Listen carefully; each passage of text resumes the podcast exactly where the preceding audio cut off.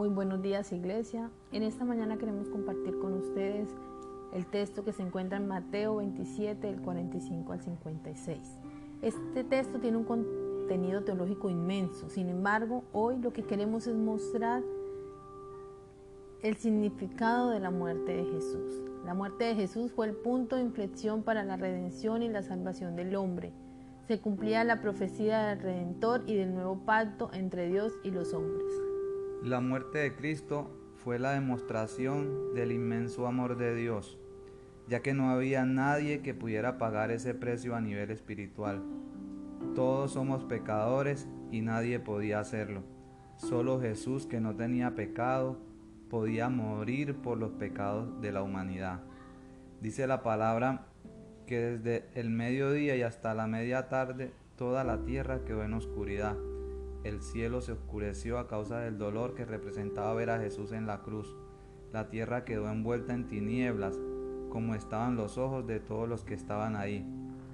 Jesús gritó porque aunque estaba convencido de hacer la voluntad de su Padre, su dolor era normal, sentía que desfallecía y no era para menos, estaba siendo crucificado. ¿Y quién podría soportar un dolor así y no sentirse solo por un momento? En medio de tanto dolor y de tanta injusticia podemos rescatar el valor de un hombre que no tuvo en cuenta el que dirán y decidió dar de beber a Jesús.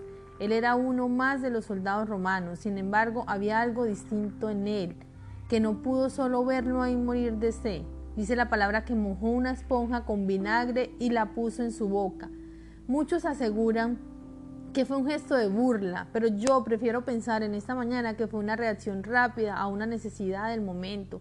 Prefiero pensar que era lo que tenía a la mano y a diferencia del resto, él sí hizo algo.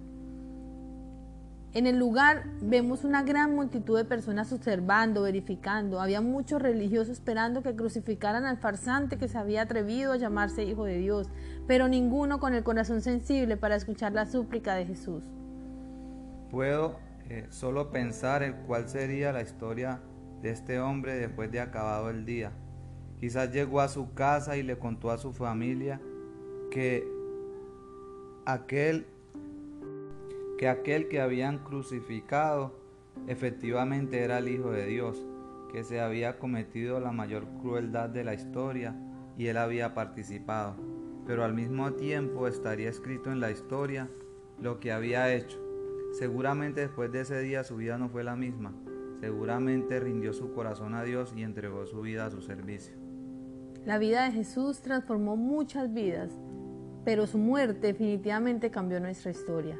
Dice la palabra que el velo del templo se rasgó, que la tierra tembló y las piedras se partían en dos. Toda la tierra lamentaba su muerte y el cielo daba paso a recibirlo.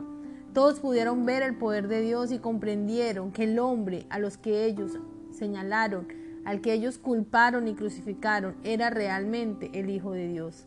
Eso pasó hace más de dos mil años y hoy señalamos a aquellos que lo hicieron. Pero sabes algo, hoy nosotros también asesinamos a Jesús, también lastimamos sus heridas con nuestras acciones, también lo montamos en la cruz y echamos suerte para ver qué nos toca, con qué nos quedamos. Jesús está dando su vida por ti y por mí. Haz que valga la pena su muerte. Sin duda alguna, la muerte y resurrección de Jesús ha sido el, acontecimiento más grande en la historia de la humanidad. Jesús no solo cambió y trajo consigo un paradigma nuevo en la relación entre Dios y nosotros los seres humanos, pues desde ahí el hombre podía tener una relación directa con el Padre, lo que representa teológicamente rasgar el velo.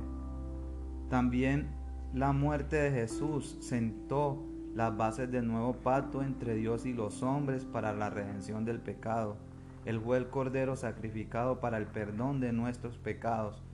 Desde entonces, los cristianos no tenemos que recurrir al sacrificio de animales para lograr el perdón de nuestros pecados. Desde entonces, con solo una oración y con solo confesar que hemos pecado es suficiente para recibir el perdón y para recibir la mediación de Jesús ante el Padre. Hoy nosotros queremos traer a memoria ese sacrificio y no recordarlo como un momento doloroso, aunque representó dolor.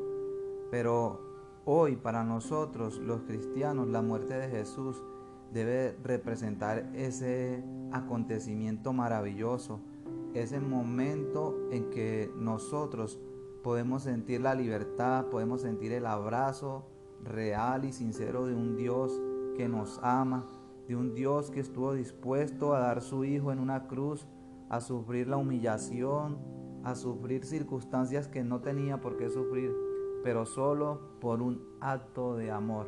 Y en esta mañana queremos eh, que como iglesia nunca perdamos de vista y que no perdamos ese referente que fue Jesús para el pueblo cristiano. Y que no solo su obediencia en la cruz y haber muerto y haber dado su vida por nuestros pecados eh, sea solo un acto para recordar, sino que sea constantemente eh, en nosotros, incomodándonos. Y que ese sacrificio de Jesús nosotros no lo pongamos por menos y que haya valido la pena y que nosotros no nos dé tampoco temor abrir nuestra boca para confesar nuestros pecados y arrepentirnos. Por eso queremos en esta mañana darte gracias, Dios, porque sabemos que ese acto de amor tan grande, dando tu Hijo, Señor, en la cruz, ha permitido que nosotros hoy seamos un pueblo grande y que también seamos, Señor, unos hijos que podamos llamarnos hijos tuyos, que podamos recibir tu salvación, Señor, por gracia y por amor. En el nombre del Padre, del Hijo y del Espíritu Santo.